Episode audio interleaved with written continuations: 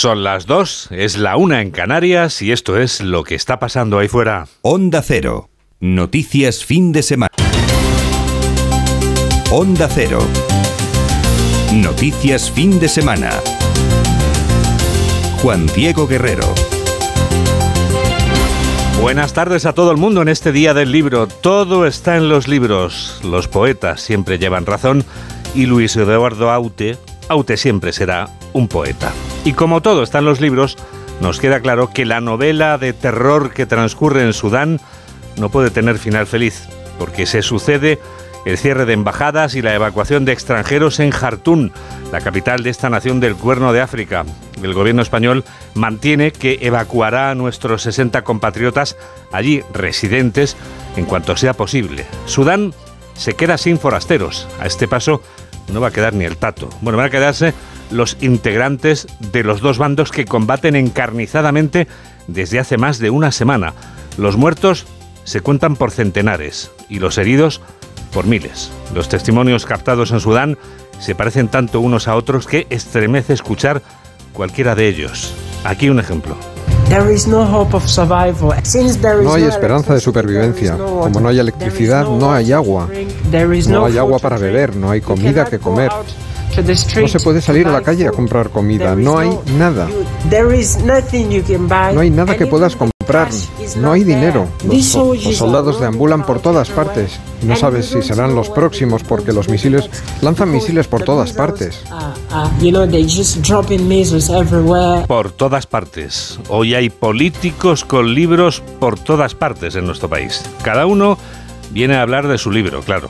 Como el alcalde de Madrid, José Luis Martínez Almeida, que no se anda con rodeos en su entrevista con La Razón. El 28M debe ser un avance hacia el final de Sánchez, proclama el candidato del PP a la reelección como alcalde de la capital de España. Almeida reconoce La Razón que no solo están en juego los ayuntamientos y los gobiernos que se renuevan. Bueno, lo primero que se juegan son la alcaldía de los 8.000 municipios y la presidencia de 12 comunidades autónomas. Es lo prioritario y es cuando los ciudadanos vayan a votar, es lo primero que van a votar. Y además es extraordinariamente importante poder elegir a aquellos que van a gobernar los ayuntamientos y las comunidades autónomas. En segundo lugar, es innegable también la vertiente nacional que tienen estas elecciones como consecuencia obvia de que es una posibilidad de transmitir un mensaje claro a Pedro Sánchez como presidente del gobierno.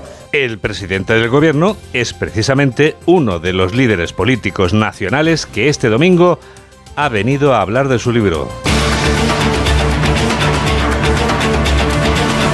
Pedro Sánchez visita Fuenlabrada, una ciudad madrileña de 200.000 habitantes en la que lo acompañaba Juan Lobato, del que asegura que ganará las elecciones autonómicas. El candidato socialista a la presidencia autonómica le ha regalado el libro El arte de la paciencia, de Ramiro Calle, editado por Martínez Roca.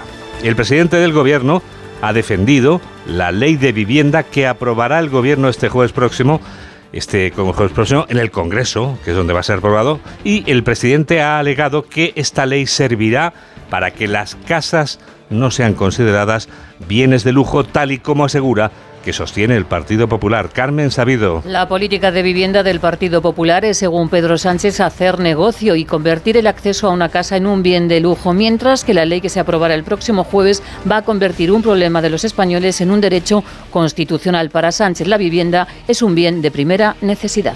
Y aquí en Madrid lo sabéis bien, vendieron a los fondos buitre viviendas públicas. Y hoy tenemos un gobierno en España que va a hacer la mayor promoción de vivienda pública de la historia. Y esa es la gran diferencia entre ellos y nosotros, que ellos consideran la vivienda como un bien de lujo y nosotros lo consideramos como un bien de primera necesidad. Sánchez se ha mostrado convencido que el 28 de mayo el Partido Socialista será la primera fuerza política. Reitera que ha gestionado bien la economía, mientras que el Partido Popular es el partido de las descalificaciones y los bulos que hace pronósticos catastrofistas. La derecha falla más que una escopeta de feria en sus previsiones, sí es cierto. Acordaros lo que dijeron con el salario mínimo interprofesional, que lo hemos subido un 47% durante esta legislatura, que eso iba a ser la ruina. O, o, recordad lo que decían sobre el otoño caliente que íbamos a tener el año pasado, que iba a salir la gente a las calles a manifestarse en contra de la acción del gobierno de España y este país es el que mejor y mayor paz social tiene de toda Europa. Pedro Sánchez viaja a Oporto, donde esta tarde participa en un acto junto al presidente Antonio Costa para celebrar los 50 años del Partido Socialista Portugués. Alberto Núñez Feijóo visita Barcelona. El líder de la oposición se ha acercado a la caseta del Partido Popular en Rambla, Cataluña. Feijóo ha aprovechado su visita por San Jordi para comprar una novela de una autora española superventas de la editorial Planeta. Y hoy la fuerza es intensa en Feijó, porque anuncia el ascenso del PP para el 28 de mayo. Laura Gil. Con semblante relajado, el líder popular Alberto Núñez Feijó en su visita a Barcelona por San Jordi se ha mostrado optimista respecto al tirón del PP en Cataluña y ha apelado al espíritu de remontada del Partido Popular y del constitucionalismo que, según dice, empieza a percibir para buscar grandes consensos. Lo que he visto es en primer lugar, un cariño de la gente, y eso lo agradezco mucho. Y en segundo lugar, un espíritu de remontada del Partido Popular de Cataluña para buscar esos grandes consensos que supone el constitucionalismo catalanista. Y he visto que hay una remontada del constitucionalismo en Cataluña y creo que eso es bueno. Nuestros objetivos son muy claros, la reconciliación social y la recuperación económica. Acompañado del candidato del PP a la alcaldía de la ciudad condal, Daniel Sirera, Feijo ha asegurado a los periodistas que su partido sigue centrado en resolver lo que más preocupa a los ciudadanos, como el problema de la vivienda, la ocupación ilegal, el paro o la subida de los precios. El líder del PP ha revelado también sus adquisiciones literarias en este día del libro, como El ángel de la ciudad, de la la escritora Eva García Sainz de Urturi, editado por Planeta. El ángel de la ciudad y no he podido esperar porque hay una cola enorme y no, no, he podido pedir una, una firma, pero me la llevo para, para leer y después también pues, he tenido ocasión de, de, buscar un libro y de encontrar un libro que habla pues, del 25% de los españoles, que son los mayores de 65 años, y cada vez van a ser más. Por tanto, en un viejo continente y en una España con una esperanza de vida muy alta, es bueno que un político conozca con cierta exactitud cuáles son los problemas de soledad y los problemas de los mayores. El dirigente popular barre además para casa llevándose bajo el brazo la obra Liberaos de Juan Milián, número 2 en las listas del PP por Barcelona, que según Feijó hace un retrato de la sociedad catalana actual desde la tolerancia y el positivismo. La Diada de San Jordi es un día grande para Cataluña en general y para Barcelona en particular, y la tropa política lo sabe.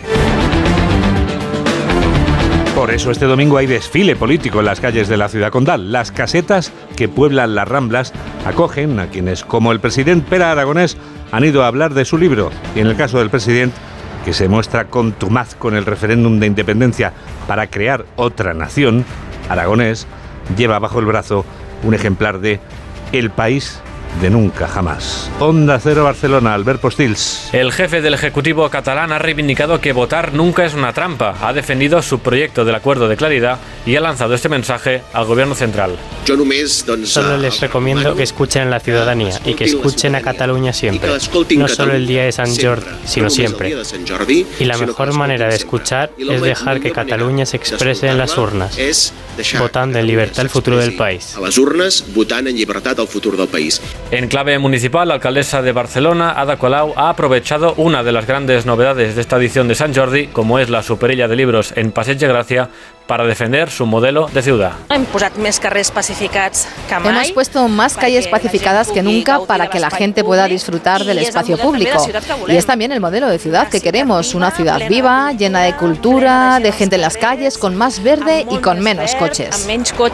En este sentido, el candidato de Junts a la alcaldía de Barcelona, Xavier Trias, ha sorprendido reconociendo que la idea de la superilla es un acierto del ayuntamiento. Ya que siempre criticamos, tenemos que decir la verdad, hacer que esto sea como una gran isla del libro durante este día creo que es un gran acierto. En aquel día pues yo creo que es un gran encert, es un encert.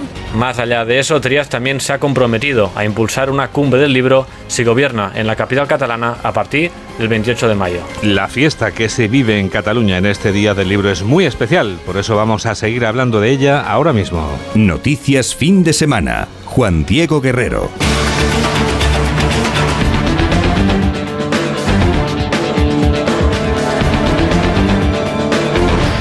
El día de San Jordi es muy especial. Lo es en Barcelona, como lo son sus rosas y sus libros, Albert.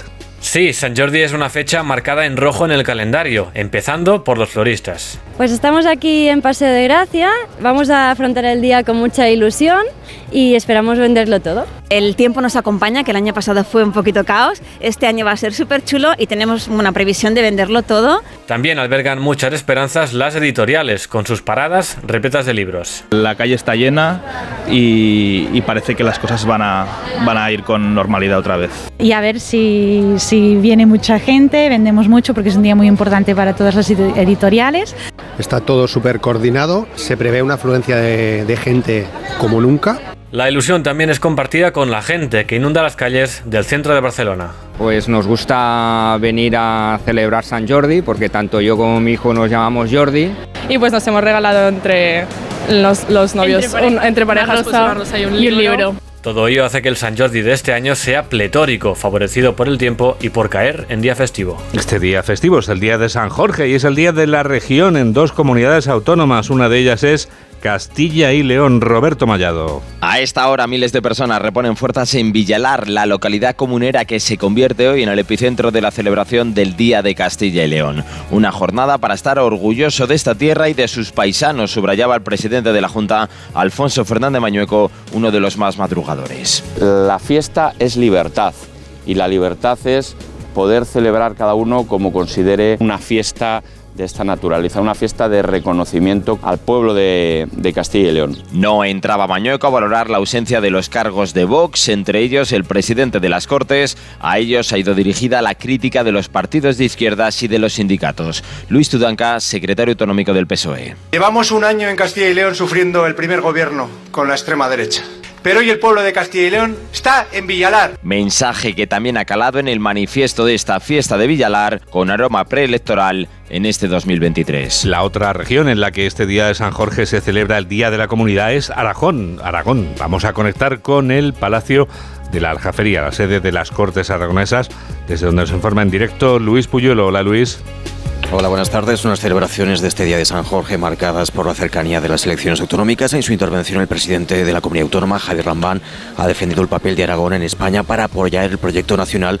Además, cree que las regiones tienen que aportar mucho más a la gobernanza del país. Aragón tiene la oportunidad y yo entiendo que la obligación de hacer una aportación fundamental a la buena gobernanza de España. En este momento Aragón, que es una tierra que cree en la Constitución, que es una tierra que cree en la libertad, que es una tierra que cree en los derechos, que es una tierra que cree en Europa, otro gran sueño que no podemos perder ni del que jamás debemos despertar. En este acto institucional se han entregado las máximas distinciones de la comunidad autónoma. El violinista Aramalikian ha recibido la medalla de las Cortes. Este artista, afincado en Aragón, ha echado raíces ya en esta tierra. Por otro lado, la revista Cultural Turia, que se edita en Teruel, ha recibido el Premio Aragón 2023. Bueno, y Malikian ha dicho gracias Bonico cuando le han dado el premio, así que yo también te lo digo a ti Luis y a todos los aragoneses, gracias Bonicos. Onda Cero. Noticias fin de semana. 2 y 13, 1 y 13 en Canarias, llega el minuto económico.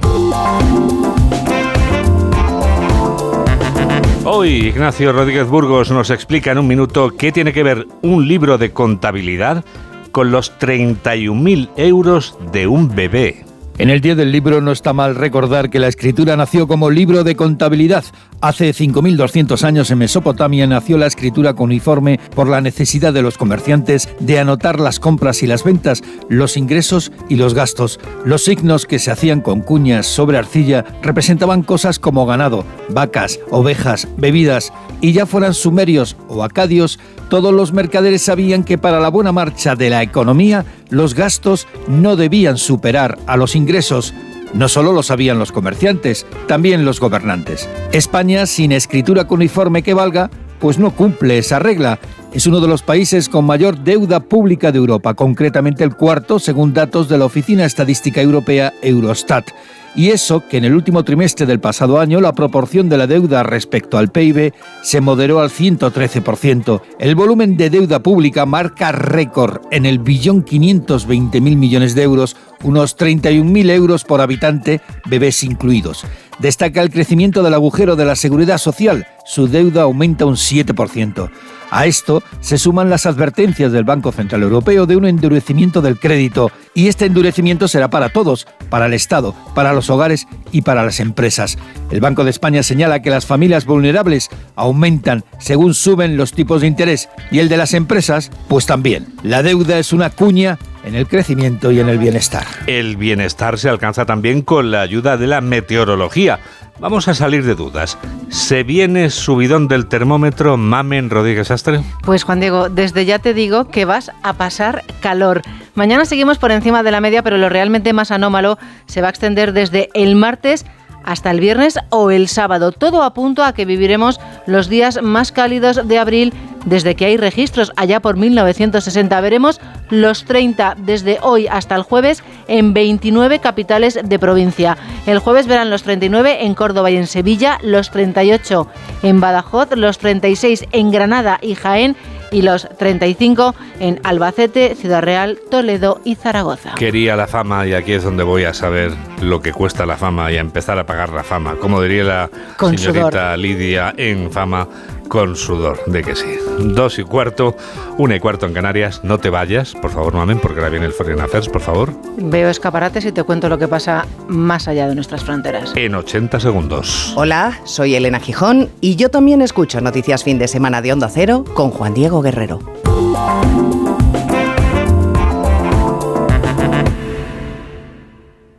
¿Nervioso por la vuelta al trabajo? Tranquilo, toma Ansiomet. Ansiomet con triptófano, lúpulo y vitaminas del grupo B contribuye al funcionamiento normal del sistema nervioso. Ansiomet, consulta a tu farmacéutico o dietista. Tus hijos ya son adolescentes y es lógico y normal que te preocupe algo así. Ahora que han crecido ya no hacen planes con nosotros. Se quedan en casa solos o eso dicen. Y me preocupa lo que pueda pasar. Pues eso con Securitas Direct tiene solución, porque con su alarma estarán protegidos dentro de casa ante cualquier emergencia y con sus cámaras podrás ver que todo va bien, porque tú sabes lo que te preocupa y ellos saben cómo solucionarlo. Llama ahora al 900-272-272 o entra en securitasdirect.es. Síguenos en Twitter en arroba noticias FDS. Es el momento del Foreign Affairs. Son las noticias del resto del mundo. ¿Dónde empezamos, Mamen? Pues lo hacemos en Jartún, desde donde nos siguen llegando imágenes de columnas de humo negro que se elevan sobre los edificios. El país amplía hasta el 30 de abril el cierre del espacio aéreo. Estados Unidos cierra embajada y evacúa a todos los diplomáticos y familiares, igual que Francia. Turquía lo hará a lo largo del día y el Reino Unido en cuanto sea posible. Más datos con Alfonso Masoliver, corresponsal de Onda Cero en la zona. Jartún va camino de convertirse en una ciudad fantasma. Aprovechando el alto el fuego intermitente que comenzó el viernes, miles de ciudadanos buscan la manera de escapar a los combates que arrasan con la capital tras pasar más de una semana encerrados en sus hogares. En la periferia les esperan tensos controles militares y los tiroteos que sacuden la totalidad del territorio. Y más allá, el desierto, las fronteras de Chad y de Sudán del Sur, la penuria y la incertidumbre que encogen el corazón de un refugiado. No existe otra alternativa. Jartum se encuentra aislada, dividida en las zonas controladas por un bando u otro, desprovista de alimentos y de agua. Entre tanto, los militares prosiguen su lucha, demandando la rendición del otro y cruzando acusaciones, mientras el país que dicen defender se desangra cada día un poco más. Y respecto a los españoles, ¿qué sabemos, Mamen? ¿Conocemos ya la fecha de regreso? La Unión Europea dice que empezaremos hoy en Djibouti. Llevan ya dos días dos aviones de transporte militar del Ejército del Aire como parte del operativo que prepara España para evacuar a unas 80 personas, entre ellos españoles, europeos y también sudamericanos. Desde el gobierno español, la última en hablar, la ministra de Defensa, Robles, insiste, sacaremos, evacuaremos a todos los españoles, incluidos los que aún no han podido llegar a la embajada. La situación, nos recuerda, es muy complicada y difícil. Estamos esperando que haya un alto el fuego para poder hacer la evacuación correspondiente. Si sabemos que no todos los españoles están en la embajada o en la residencia del, eh, del embajador, que hay otros que están en Jartum y que no pueden llegar, pero que somos conscientes de que cuando podamos hacer la evacuación, traeremos a todos siempre que sea posible. Pues igual que España están otros países, como nos decía la ministra, esperan el momento oportuno en el que haya menor riesgo y la mayor seguridad posible. ¿Y cómo está la situación? Pues pinta mal. Las fuerzas de apoyo rápido acusan al ejército de atacarles en plena tregua. Te recuerdo que hoy se cumple el tercer y último día. Escucha lo que nos dice este habitante de Jartum. El humo que vemos sobre los edificios es el resultado de los ataques aéreos. Estamos sufriendo por la falta de alimentos, por la falta de electricidad, por la falta de agua. Llevamos tres días sin luz. Además, no tenemos acceso al agua desde ayer. Bebemos de los pozos. Aquí en Jartum la situación sigue siendo mala. Los últimos datos de muertos que tenemos son del viernes y de la OMS son 420 los fallecidos y 3.551 los heridos. grave. Lamentablemente la situación en Sudán sigue siendo grave, por lo que renuevo mi llamamiento para que cese rápidamente la violencia y se vuelva al camino del diálogo. Invita a orar a todos por nuestros hermanos y hermanas sudaneses. Francisco ha aprovechado su Regina Coeli de los domingos para rezar por los sudaneses, como estamos escuchando por debajo. También se ha acordado de Ucrania y de su viaje a Hungría entre el 28 y el 30 de abril. Pero Sudán no es el único país africano con problemas, Mamen. Hoy Malí también reporta muertos. Un atentado yihadista ha dejado al menos 10 muertos y 61 heridos. El ataque iba dirigido al campamento de las Fuerzas Armadas de Malí, la misión de paz de la ONU y también al aeropuerto. En Europa, naturalmente, la guerra está en la invadida Ucrania. Sí, mientras en Japón el G7 apoya la extensión del acuerdo de exportación de grano desde los puertos de Ucrania y condena el uso de los alimentos por parte de Rusia como instrumento geopolítico, los ucranianos se resisten a pesar de los bombardeos y de las malas condiciones a abandonar sus casas. Y, por ejemplo, esta jubilada de 70 años. Hay un comedor de campaña en el mercado, los soldados comen allí. Lo que queda nos lo dan, así sobrevivimos. Si se van, no sabemos qué vamos a hacer. La ayuda humanitaria no es suficiente, es comida enlatada. Uno quiere sopa y tengo que comer tres veces al día porque estoy tomando medicamentos tres veces al día. No tiene miedo, ¿dónde va a ir? Dice la señora a estas alturas de su vida. No le tengo miedo a nada, he vivido una vida, tengo 70 años. ¿A dónde iría con mis enfermedades? No iría a ningún lado, ¿ven? ¿Y qué? ¿A dónde llevaría 5.000 grivnas ucranianas? Ucrania estima que necesita 10 veces más ayuda militar para derrotar a Rusia este año. Polonia les ha enviado más de millón y medio de toneladas de equipos para la restauración energética. Dicen los ucranianos que son no solo socios, también sus mejores amigos. Y una vez informados de la parte ucraniana, nos queda la rusa. ¿Alguna novedad? Pues las deserciones que siguen a la orden del día. El jefe del grupo ruso de mercenarios Wagner lamenta que las jóvenes élites de Rusia se estén escabullendo del combate en Ucrania. Creen que son sus padres quienes los esconden. No es de extrañar lo que dicen los británicos, que Rusia inicia una nueva campaña para reclutar voluntarios a través de redes sociales, anuncios en las calles y a través de la televisión. Vamos a Mamen con unas noticias breves. Muy rápidamente, Irán que pide al mundo islámico fortalecer a los combatientes palestinos, Estados Unidos que confirma su participación en la próxima cumbre sobre Venezuela organizada por Gustavo Petro, el presidente de Colombia, y atento al robo de un cargamento de oro en el aeropuerto de Toronto. Está valorado en 13 millones y medio. Madre mía, y hoy nos vamos Mary of the Carmen con la imagen del día. Que la encontramos en California, en el parque de Disneylandia, imagen que ha supuesto el cierre indefinido del parque. El incendio de una atracción, el dragón gigante, durante el espectáculo nocturno de agua y fuegos artificiales. El fuego provocó la evacuación y el cierre indefinido, como te contaba, de este parque famoso. Afortunadamente no ha habido que lamentar víctimas. Ha sido un resumen de Mamen Rodríguez Astre. Hola, soy Mónica Carrillo y yo también escucho Noticias Fin de Semana con Juan Diego Guerrero. Este domingo la liga se juega en Radio Estadio, con un partido destacado a la hora de los postres. Desde el Camp Nou, Barcelona, Atlético de Madrid, el líder azulgrana ante la amenaza de un equipo en racha. En el partido de la agonía, el Valencia visita el Elche mientras que Mallorca y Getafe pelearán por tres puntos con sabor a permanencia. Y un duelo entre nobles con distintos objetivos, Sevilla-Villarreal. Además, las paradas habituales en los estadios de Segunda División y la Liga ACB de baloncesto.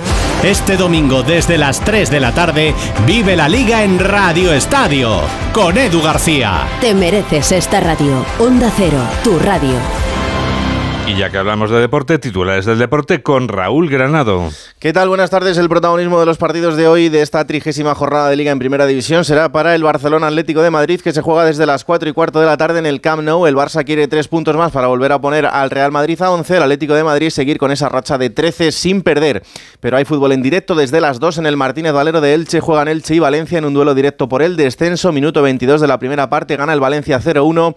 Acaba de marcar Samuel Lino. La jornada se completará a las 6 y media con el Mallorca Getafe. A las 9 de la noche Sevilla-Villarreal. En segunda división también ha arrancado ya la jornada número 37, minuto 24 de la primera parte. Lugo 0, Málaga 0 para el resto de la tarde. A las 6 y media Mirandés, Burgos y Racing de Santander Granada. A las 9 de la noche a la vez Leganés en baloncesto. Jornada de la Liga CB en la que destacan el Juventud Real Madrid a las 6 y el Fuenlabrada Basconia a las 8 de la tarde. En tenis a las 4 Carlos Alcaraz jugará una nueva final. Será la del Conde de Godó en Barcelona ante el griego Chichipas. Y en ciclismo se disputa ya la Lieja Bastón Lieja. El gran favorito Tadej Pogacar ha tenido que abandonar en los primeros kilómetros por una caída. Gracias Raúl y ahora les contamos lo que va a pasar ahí fuera. Yolanda Viladecans avanza algunas de las noticias de la semana que viene. Son las noticias del futuro. Futuro que pasa esta semana de nuevo por la política. El presidente del gobierno, Pedro Sánchez, y el líder del Partido Popular, Alberto Núñez Feijóo, van a confrontar estrategias en el Senado el próximo martes a un mes del 28 de mayo. Un día después, el miércoles, en la sesión de control del Congreso, Sánchez contestará preguntas relacionadas con el cese de la exministra de Exteriores, González Laya, su gestión en Cataluña y sus promesas de vivienda. Pendientes, además, mañana de la exhumación de los restos del fundador de la Falange, José Antonio Primo de Rivera, que serán trasladados al cementerio de San Isidro. Sin olvidar la sequía, con reunión el martes de la Federación de Regantes que exige acciones urgentes, datos económicos, además de condiciones de vida de 2022 que publica el INE y de crecimiento con la EPA y el Producto Interior Bruto del primer trimestre de este año.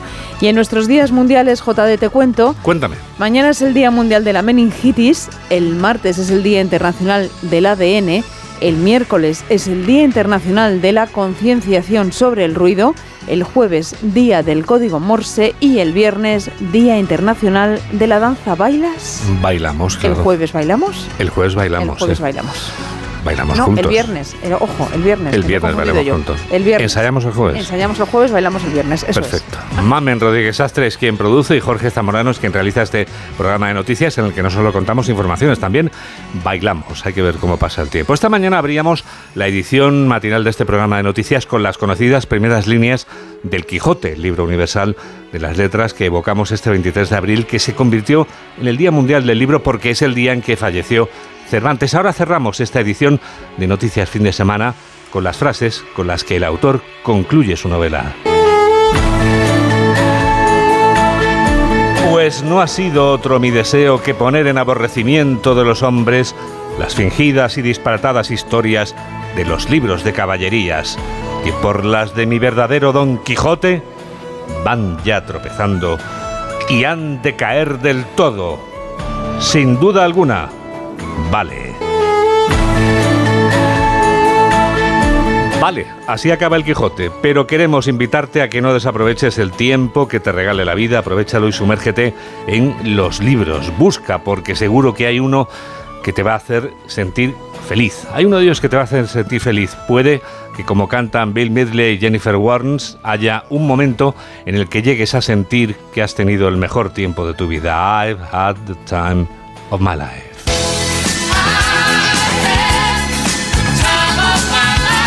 Gracias por estar a ese lado de la radio. Que la radio te acompañe. Adiós.